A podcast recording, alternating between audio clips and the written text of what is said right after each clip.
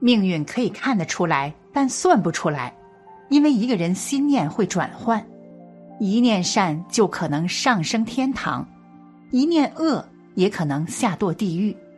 所以一年三百六十五日，善念、恶念都在改变我们的命运。不要总埋怨命不好，其实可能我们人生一开始命中福报是很大的，本应能得到很好的福禄的。但我们的行为导致了我们的坎坷不如意。不要说这是迷信，人生确实有命，而这命又能因为自己的善恶而改变。事业有成、大富贵者一般都信这些。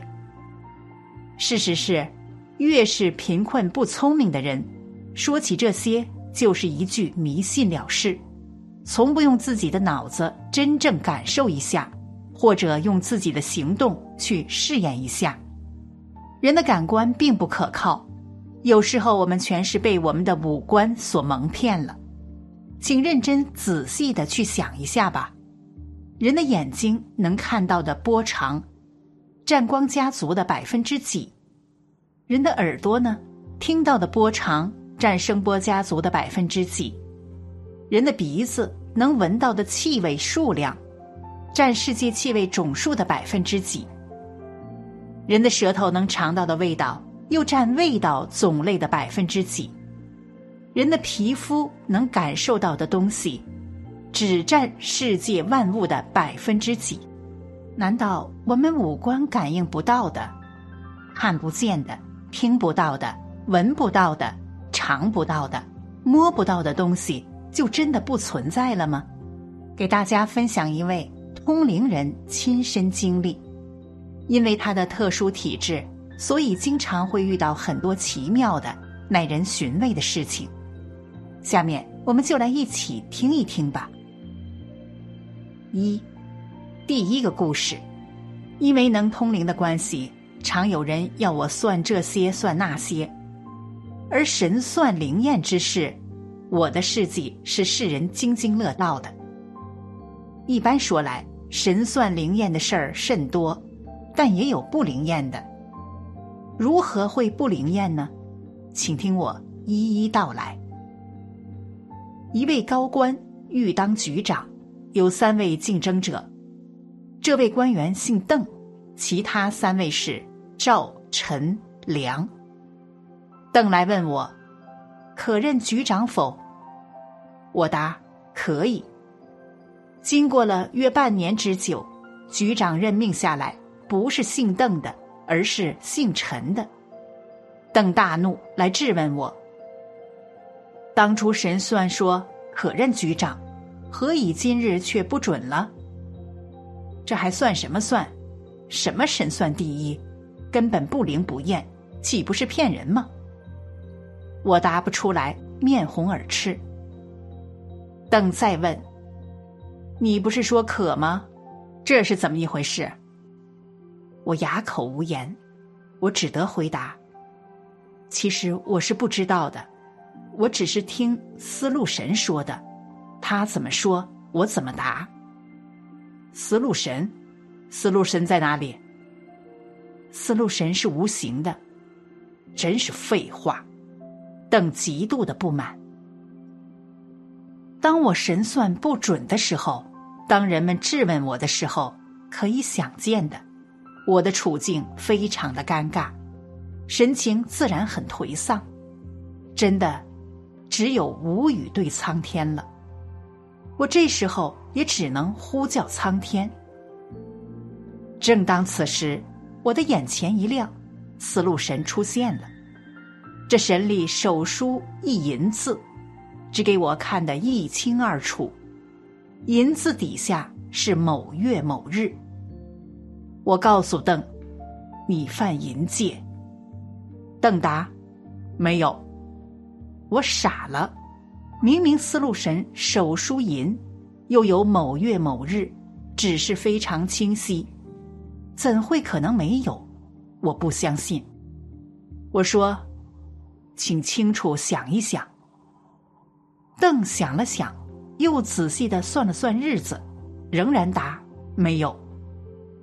这时，司路神又指示我，邓是偷窥邻女洗澡。我听了司路神讲偷窥洗澡，心中就想笑，但不敢笑出来。我对邓说：“不是私通，而是偷窥邻女洗澡。”邓一听，换他傻住了，他不再说话，低着头走了。据我所知，邓的情况是这样子的：邓原本是局长的阁，约几个月前，邻居搬来一位单身女郎，模样俏丽，人也落落大方。邓对她多注意了几眼。邓有一窗，巧对邻居浴室。某月某日。邻居女郎林玉忘了关窗帘，邓刚好看见，于是邓取来望远镜，从头看到尾，从头看到脚，口中啧啧称赞不已，而内心也极度兴奋。口中言：“能与此女一度春风，也不枉虚度此生。”眼看心想，心痒难抑也。司路神说：“虽然邓与林女事情虽然未成，但是邓窥见林女沐浴，应该时时回避。非但未回避，竟然从头偷窥到尾。不但眼动，其实心也动。淫欲之心易发动，虽非有淫事，也已犯了淫戒也。因此消去禄位。”需六年后才当局长。二，第二个故事。再有一件有关算不灵的事，有原貌者是工厂老板叶武金，早年来问世，思路神达，十五年后大富商。结果是约十多年后，原茂经营的工厂倒闭，原茂因借贷太多，负债累累。逃到国外，从此流亡海外，无法回到自己的国家。袁茂在海外很辛苦，他在跳蚤市场摆地摊，收入非常微薄。他也当建筑工人，原本是工厂老板，如今却在屋顶上爬来爬去，结果建筑不是内行，被辞退。后来袁茂在海外。查访到我住的地方，坐了灰狗巴士赶来找我。他在灰狗巴士上共摇晃了三天两夜。我清晨看见他，吓了一跳。昔日的原貌，西装笔挺，油亮的头发，出门有黑色大轿车，有司机及秘书。今天的原貌，一头灰白发，不修边幅。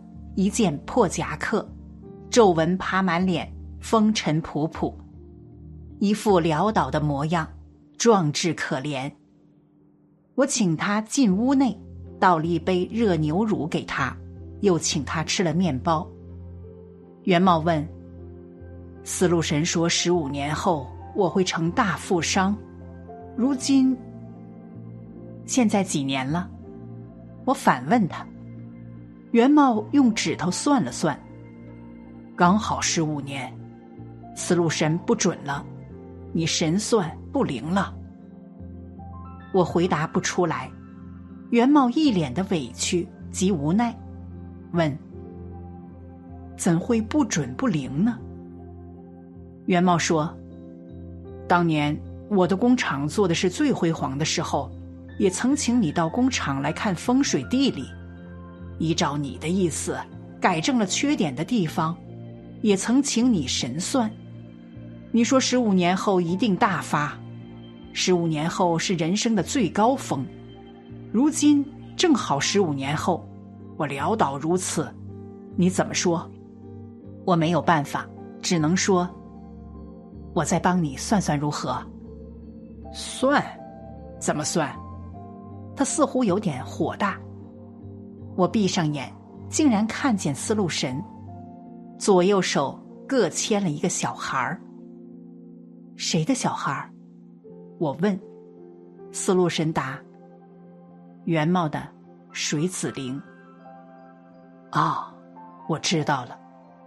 袁茂在这十多年中杀了生，拿小孩子，所以有两个水子灵。我说，袁茂，你杀了生，你的女人堕胎，拿了两个小孩儿。袁茂答：堕胎的多的是，罪有那么重吗？思路神再现，摇头是我，用手指向虚空，虚空中。虚空中现出一座尼姑庵，一位娇美年轻的比丘尼走了出来，左右手各牵刚刚的那两名小孩儿。这下我骇然，当下明白。我说：“元茂，你真的胆大包天，你侮辱比丘尼。那两名水子灵是比丘尼生的，是吗？”这回换元茂额头有汗水。这，这，这比丘尼也喜欢我呀。唉，我叹气。佛寺中有佛有菩萨，有金刚有护法。比丘比丘尼是清净的修行人，如果去引诱之，这是罪加万倍的。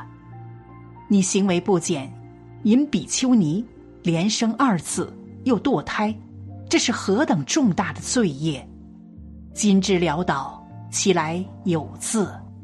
他又问我：“我以后怎么办？”